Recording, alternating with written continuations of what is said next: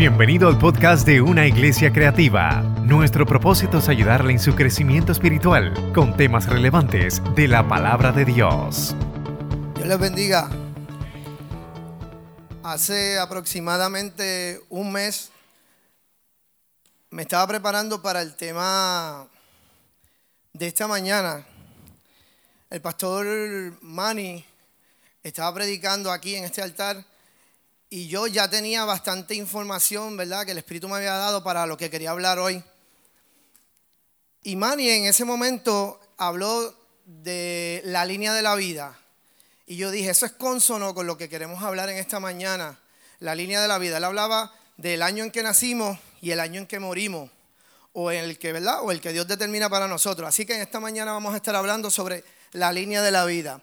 Ahí en la, en la pantalla Dice 1973 porque fue el año en que yo nací, tengo 45 años, y pusimos esa foto ahí, colocamos esa foto, que es desde la niñez, ¿verdad? Las etapas del desarrollo hasta la vejez. Y quiero enfocarme en el Salmo 90-10. Ese va a ser el salmo base para lo que vamos a estar hablando hoy sobre la línea de la vida. ¿Y por qué quiero hablar de esto? ¿Por qué queremos hablar de esto?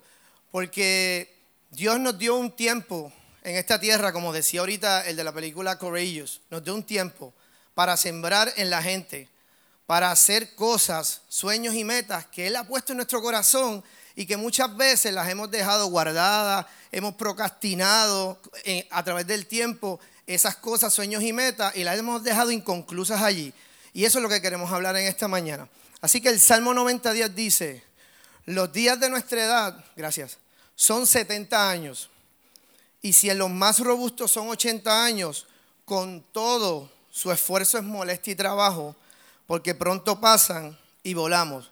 Los días de nuestra edad son 70 años. Si yo lo visualizo a mi vida, en el 1973 nací yo, tengo 45, me restan 25 años para sembrar en, en el corazón de mis hijos, para sembrar en el corazón de mis estudiantes, el caso mío, para sembrar en el corazón de la gente que está cerca de mí, en mi trabajo, de mi familia. Me restan 25. Y si son 80, me restan 35. La vida es en esencia un lapso de tiempo desde el nacimiento hasta nuestra partida de la, perdón, de la tierra. ¿Y qué tú y yo estamos haciendo en ese lapso de tiempo? ¿Qué tú y yo estamos sembrando en el corazón de nuestros hijos cuando hay orquestado una agenda tan grande que no va a volver atrás, que no se va a cerrar, que no va a parar su, ¿verdad? su tren de vida hacia el punto focal que son nuestros hijos, nuestra gente, nuestros niños. Que tú y yo estamos sembrando en el carácter y en la formación de nuestros hijos. Porque eso no va a parar. Pero si tú y yo estamos detenidos en el camino, ¿verdad? En nuestros juegos, en nuestra, ¿verdad? nuestro hobby, en nuestra vida diaria, pero ¿qué necesitamos hacer para poder encarrilarnos hacia lo que Dios quiere para nosotros?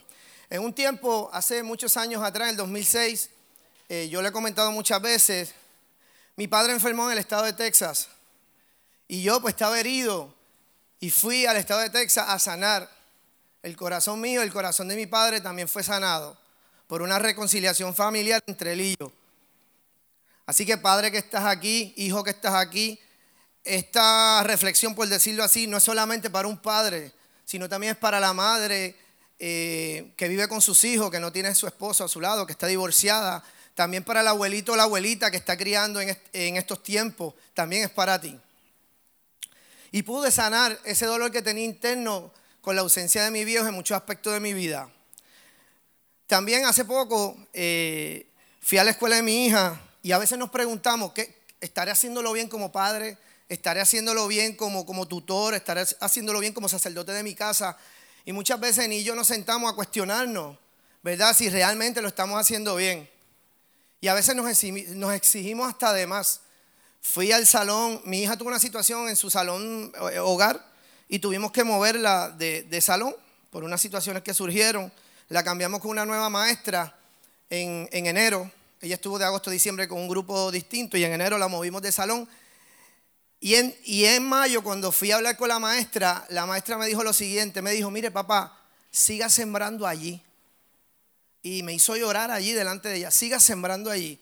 porque el corazón de su hija es un corazón de amor.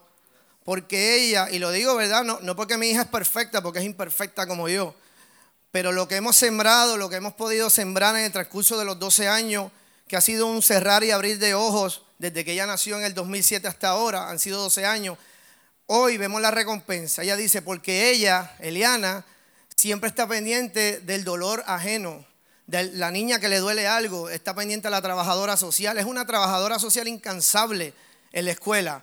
Y eso me llena de orgullo y eso me, me hace recapacitar y decir, lo estamos haciendo bien, que hay espacio para mejorar, claro está, como dice el pastor, hay espacio para mejorar.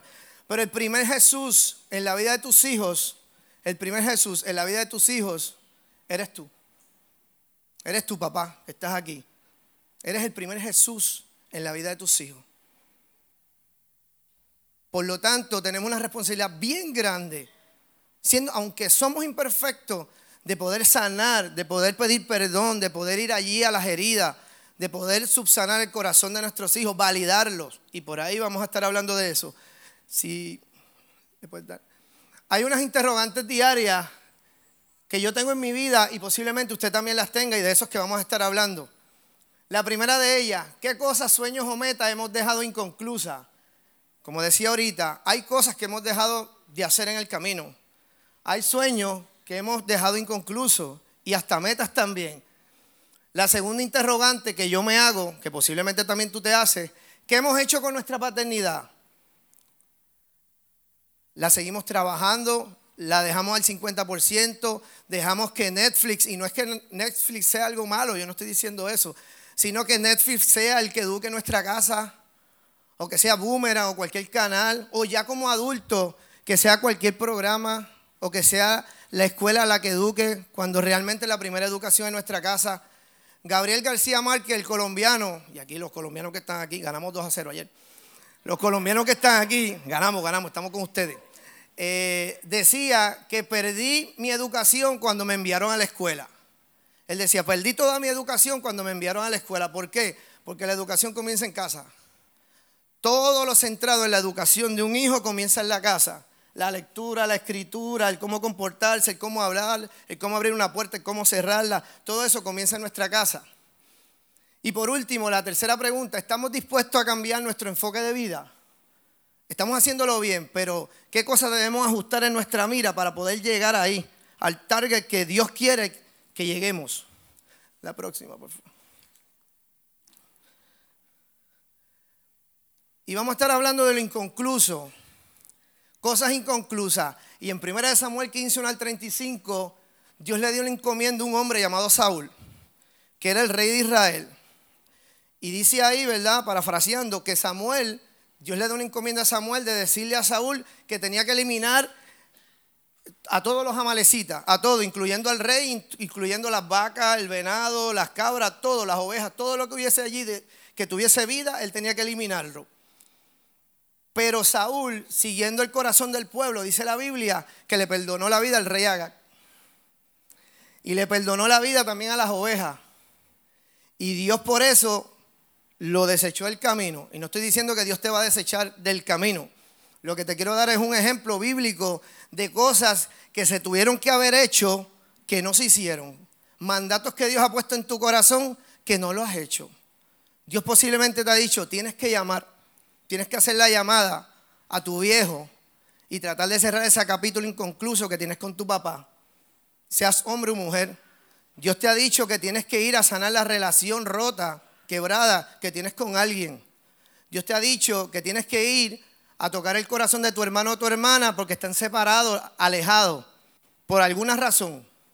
Así que hay cosas en el camino que no podemos dejar inconclusas, que Dios nos está llamando a capítulos que tenemos que cerrarla que tenemos que trabajarla.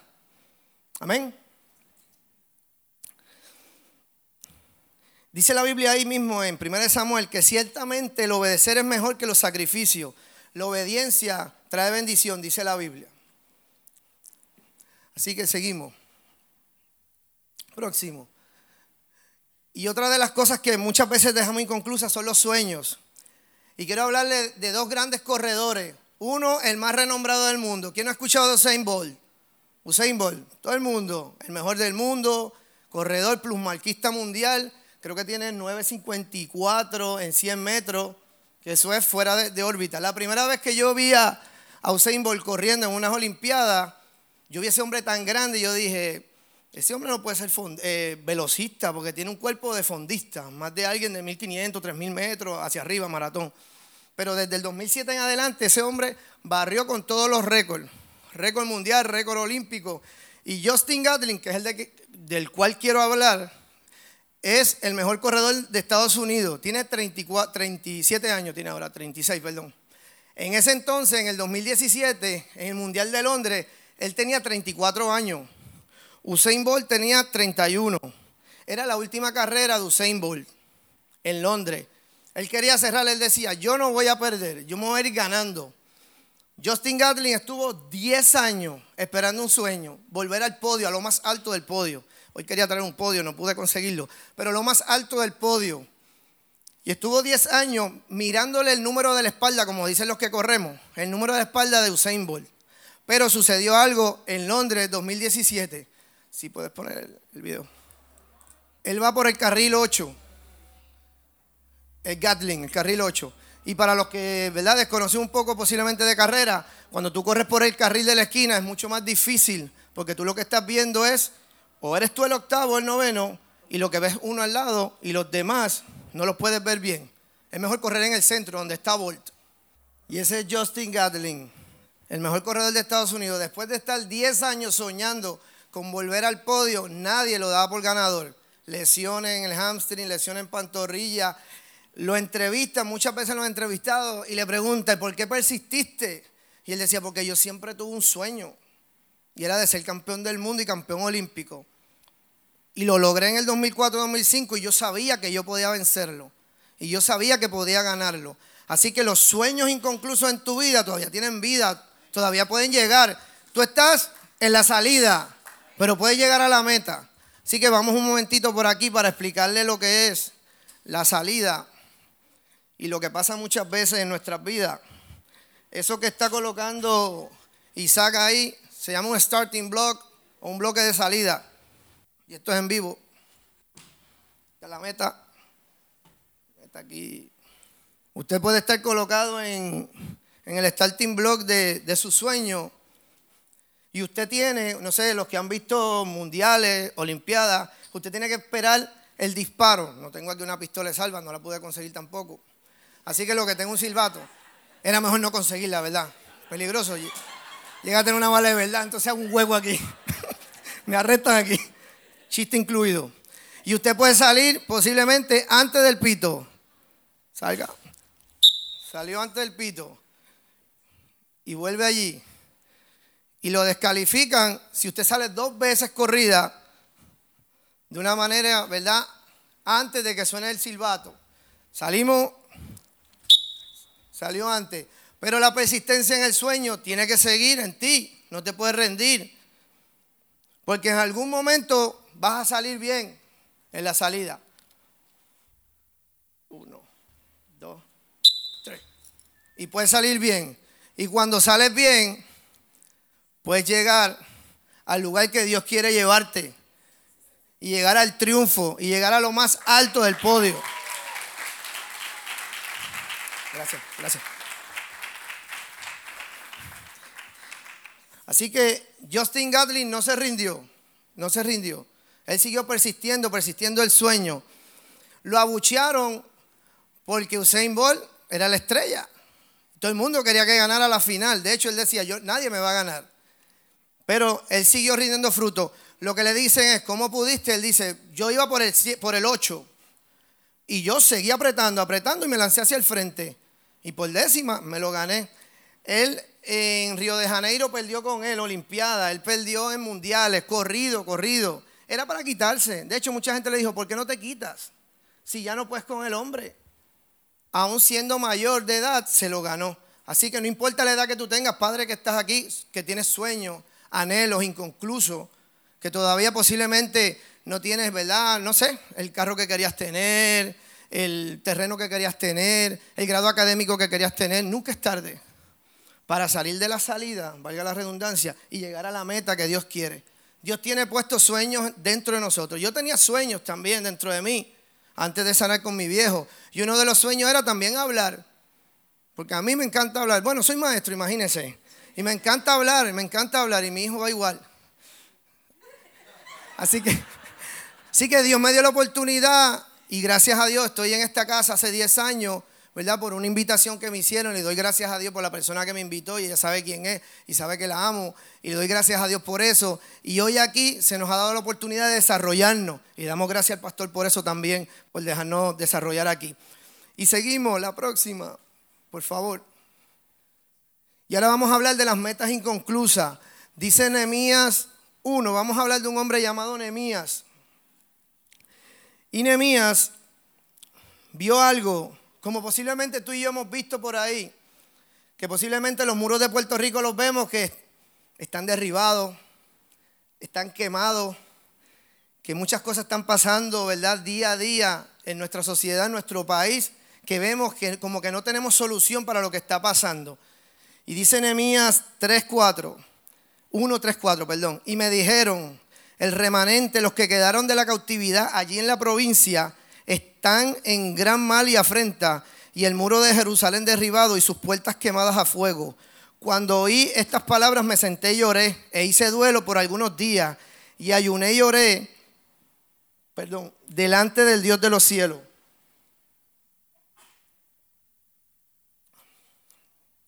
La meta de Nehemías era reconstruir el templo. Él vio que estaba mal, como muchos de nosotros posiblemente hemos visto que hay muchas cosas que no andan bien en nuestro país que hemos visto que hombres están asesinando mujeres por no estar sanos, por estar heridos, por estar dolidos posiblemente con una madre que lo, ¿verdad? los hizo sentir mal, porque no tienen a Dios en su corazón. Y eso hace herir también, no solamente hace sufrir las, que, las personas que quedan de, de las víctimas que murieron, sino también las niñas que van subiendo, las mujeres que están aquí, las mujeres que están en nuestro país que muchas determinan no tener familia porque ven que el modo operandi o lo común en la vida de un hombre es maltratar. Y Nehemías le dijo, venid y edifiquemos el muro de Jerusalén, Nehemías 2.17. Y el pueblo dijo, levantémonos y edifiquemos. Así esforzaron sus manos para bien siempre se van a levantar, como pasó con Nehemías, siempre se levantarán los zambalatos y de la vida a querer arruinar tus metas. Eh, yo en la escuela, yo llevo 20 años, 21 años dando clases y siempre pregunto por la familia, siempre pregunto si ven con mamá o papá, si, ¿verdad? ¿Cuál es la, composición familiar? Y la gran mayoría, ¿verdad? Que, he tenido han sido eh, hijos sin, sin padre. Y de un tiempo para acá, hace como 10, 8, 10 años, eh, me he encontrado con que muchas de las niñas eh, profesan por su boca que no quieren tener familia. Y no sé, posiblemente usted lo ha escuchado también. Eh, y no es que sea malo, yo no estoy diciendo que tú vas a ser la mujer más realizada y perfecta por casarte, no estoy diciendo eso.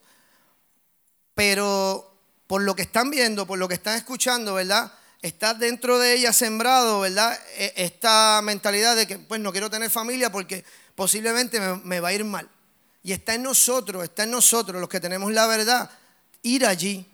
Para eso está Girls Ministry, para eso está Royal Ranger, para levantar. Son metas que tenemos, que el jueves tomamos el primer curso aquí de la nueva academia, gracias pastor, la nueva academia, porque nosotros somos los forjadores del mañana.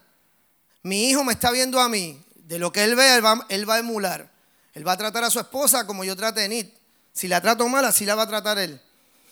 Así que tenemos gran encomienda en nuestras manos.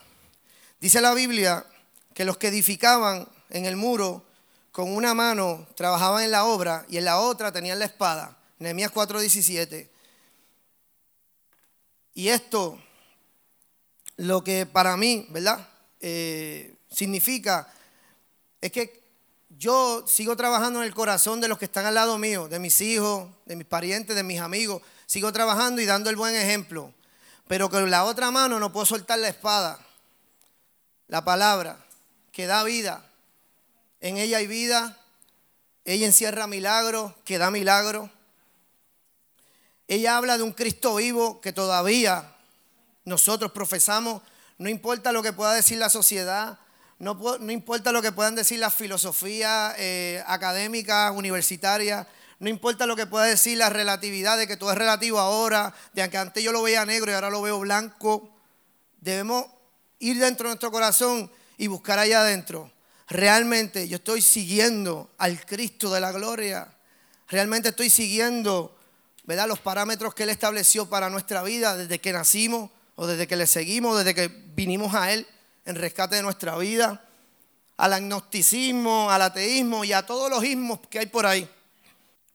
Dice Nehemías 12:27, para la, dedicación, para la dedicación del muro de Jerusalén, buscaron a los levitas y todos los lugares para traerlos a Jerusalén, perdón, de todos los lugares para traerlos a Jerusalén, para hacer la dedicación y las fiestas con alabanza y con cántico, con címbalo, salterio y cítara. Nehemías 12:27. Y esto yo lo, redundo, ¿verdad? O lo, o lo explico como cuando tenemos un aniversario, un cumpleaños, lo que hicimos hoy, un quinceañero, un culto al Cristo resucitado, que nosotros estamos aquí dando alabanza, cantando al que vive, exaltando al que vive en todo tiempo, dedicando el muro. No sé, tú sabrás cómo están los muros de tu casa, hombre, mujer, niño que estás aquí, adolescente. Tú sabrás cómo están los muros de tu corazón. La Biblia habla de una plomada, la plomada de Dios que cae y, ¿verdad? y mide, ¿verdad? los que saben de construcción, si los bloques están alineados. Si hay bloques desalineados, esa pared o ese muro no va a funcionar. Sea contra un sismo, contra un huracán, contra un movimiento, lo que sea, no va a prevalecer. Así que cada uno de nosotros tiene que identificar qué muro está quebrado, qué muro está flojo en nuestra casa, qué muro, si es el muro de la, de la comunicación, si es el muro de la corrección, si es el muro del amor, si es el muro de la economía, tantos muros que hay. Tenemos que trabajar con nuestros muros para poder edificar mejores casas. En, un, en cierto momento los muros de mi casa fueron derribados, los de mi casa. En el año 89, ya no sé, quitarme esto, ya, ok. Estoy en mi hábitat con cono y cosas. En el año 1989 ocurrió un gran fenómeno llamado el huracán Hugo. Mi papá y mi mamá estaban separados y todos los fines de semana, los veranos y las navidades, yo me iba con mi viejo para San Lorenzo. La casa era de madera y zinc y vino un fenómeno llamado Hugo, como dijo ahorita, y se llevó la casa de mi viejo. Y perdimos, ¿verdad?, la casa de mi viejo. En el 1998 llegó el huracán George, tenía mi nombre, el huracán George, y se llevó la casa de mi vieja, donde yo vivía con mi madre y mi hermano menor. Ahí yo era hijo, no era cabeza. Y en el 2017, ¿verdad? Vino el huracán María y también, ¿verdad? Destruyó donde vivíamos, nuestro entorno, ¿verdad? Donde, donde habitábamos. Y nuestros hijos fueron afectados. Eh, tan así que todavía ellos añoran la casa de madera, el lugar donde estábamos. Eh, pero yo ahora era cabeza. Yo ahora era el que tenía que moverme a buscar, junto con Enin. Yo ahora no podía depender de mi vieja ni de mi viejo para ir a las agencias a buscar, para moverme, para buscar ayuda, para entonces estabilizar los muros de mi casa. Y gracias a Dios lo logramos hacer con la ayuda de Dios primero y con la ayuda de mucha gente aquí, de la iglesia, de gente linda, ¿verdad? Que no, no voy a mencionar los nombres como tal, pero, pero gente que nos ayudaron en el camino, gente que estuvieron ahí mano a mano con nosotros y le damos gracias a Dios por eso. Pero nos levantamos, me senté y lloré, como hizo Nemía. Me senté, lloré, me dolí, pero me levanté nos levantamos y hoy estamos aquí, como muchos, ¿verdad? Que sufrieron daño en trabajo, en sus negocios, que se han levantado y estamos de pie otra vez. Y ahora quiero hablarles un momento de la segunda pregunta, que era que, qué cosas estamos haciendo con nuestra paternidad. Pues mire, yo quiero hablarle de varios consejos para una paternidad saludable, que lo lo he hecho en mi vida y, y me ha resultado. Lo número uno, invierta tiempo. Sé que ahí, ¿verdad? Eh, está, eh, hay una, ¿cómo le puedo decir? Hay dos vertientes, por decirlo así. Unos que dicen que, pues, mejor es la calidad, eh, una buena calidad con mi hijo que la cantidad. Pero yo aprendí una vez algo. Si yo tengo un niño que le traigo este, este mantecado de este tamaño, y traigo un niño y este mantecado cuesta 3 dólares y le traigo este mantecado de Hagen Dazs o algo así, que cuesta 7 dólares, ¿hacia dónde usted cree que correrían la mayoría de los niños? Hacia el grande. ¿Por qué? Porque los niños ven todo por qué? Por cantidad y tamaño. Así que si usted de lo que pensaba, ¿verdad? Y lo respetamos, de que la calidad es mejor que la cantidad, pues ahí tiene un gran ejemplo. Ejemplo vivo, yo puedo estar 10 minutos con mi hijo jugando fútbol, pero él quiere media hora y yo estuve 10 minutos jugando con él, pero él quiere media hora o una hora, porque para él no es suficiente. Y yo sé que se los dediqué con calidad, pero él quiere más cantidad, más cantidad. Así que invierta tiempo, invierta tiempo porque es importante, para ellos es importante. Los que tienen el pequeño y aún los que tienen hijos grandes es importante. La número dos, trabajé con la inteligencia emocional. Como decía el pastor el, el jueves, es importante que nosotros validemos la vida de nuestros hijos y de los seres queridos.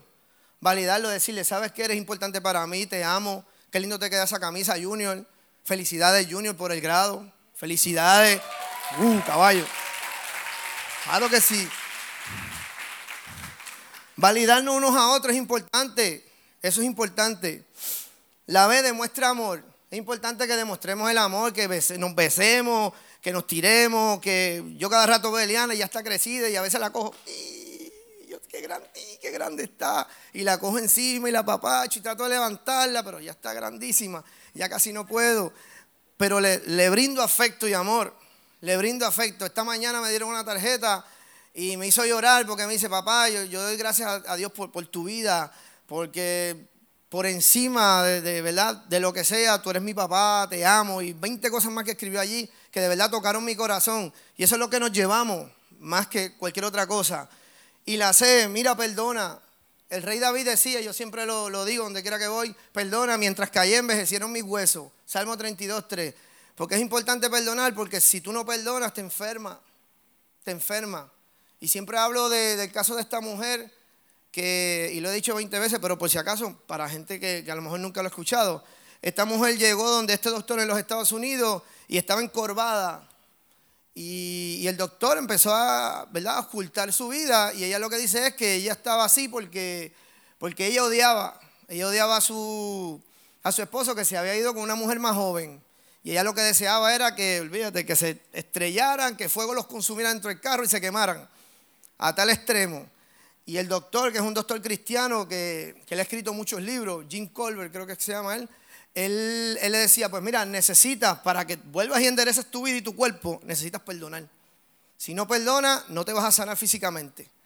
A tal extremo que la mujer no perdonó y murió encorvada. Así que el perdón liberta, oculta dentro de ti, como yo también dentro de mí, para perdonar. La tres, recréate con tu familia. Es importante recrearnos. No necesariamente tienes que ser maestro, atleta, eh, jugador. Recréate un buen tiempo. No necesariamente tienes que ser jugando un deporte, jugando cartas, ajedrez, no sé, lo que sea. Recréate con tu familia. El ejercicio es medicina y es importante también. Y por último aquí, la Academia Americana de Pediatría recomienda lo siguiente en torno a tabletas, celulares o televisión, que es algo ¿verdad? que vino para quedarse, que no se va a ir nunca. Que niños entre 18 y 24 meses, para los que le competen esas edades, los adultos deben estar presentes viendo el contenido, si es algún contenido, ¿verdad? Para niños de edad educativo. Es importante que siempre estén presentes. Para los niños entre 2 y 5 años, una hora al día frente a una pantalla, lo, lo que recomiendan. Una hora al día. Las demás horas, pues, hay que sacar la bicicleta, hay que irse al parquecito, hay que buscar hacer otra cosa, leer, eh, no sé, tiempo de descanso, time out, no sé, algo. y policía, yo no sé, escondite, escondite. Yo, yo le digo, escóndete en la cama, escóndete en la cama, ahí arrópate. Ah, papá, chico. Pero ya no lo cojo, cuando más chiquito lo cogía, ya no, ya no. Y la C, niños de 6 años en adelante, pues aquí pues tenemos, debemos tener equilibrio, que muchas veces no, no somos equilibrados nosotros mismos, y me incluyo, no somos equilibrados en eso. Imagínate cómo queremos, queremos darle equilibrio a la próxima generación de nosotros equilibrarnos. ¿Cuánto tiempo debo estar con esta cosa en las manos? Esta cosa me poseo, yo la poseo a ella. Tenemos que tener, eh, ¿verdad? Eh, equilibrio en eso, entre el uso de la tecnología y las actividades de la vida diaria. Importante, mira, actividad de la vida diaria, actividad física. Pues yo le digo a mis hijos, actividad física, pues vamos a recoger el cuarto, actividad física. La actividad física es todo movimiento que incluya manos y piernas. Fregar, pues mientras friega, mueve las piernas. Barrer, recoger las hojas, lavar el carro, eso es actividad física. Y se queman calorías, así que es importante. Deberes familiares, que es lo mismo. Los patrones de sueño que se afectan. Yo he tenido niños que llegan dormidos a mi escuela. Dormidos, que estaba jugando yo no sé qué hasta las 3 de la mañana, dormidos. Y aún en la clase de educación física que tanto les gusta, se quedan dormidos. Aún en la cancha de fútbol ahí se quedan dormidos. Y la comunicación con otros niños y adultos que se está afectando. Se afecta, y más si el niño es pequeño, pues si no hay una, ¿verdad? una conversación efectiva todo el tiempo, y más es con una pantalla, pues se afecta también ¿verdad? el proceso este de, de aprender a hablar. Y la última interrogante, la próxima, por favor. Cambiando nuestro enfoque. Y esa, respondiendo a la pregunta, ¿estamos dispuestos a cambiar nuestro enfoque? Leí un libro una vez esto que escribió el pastor Tony, Tony Evans y dice así, si usted quiere un mundo mejor, que todo lo queremos, compuesto por mejores naciones. Gracias por escuchar nuestro podcast. Para conectarse con nosotros, siga nuestra página web, unaiglesiacreativa.com o en Facebook, Una Iglesia Creativa, donde hay un lugar para cada miembro de su familia.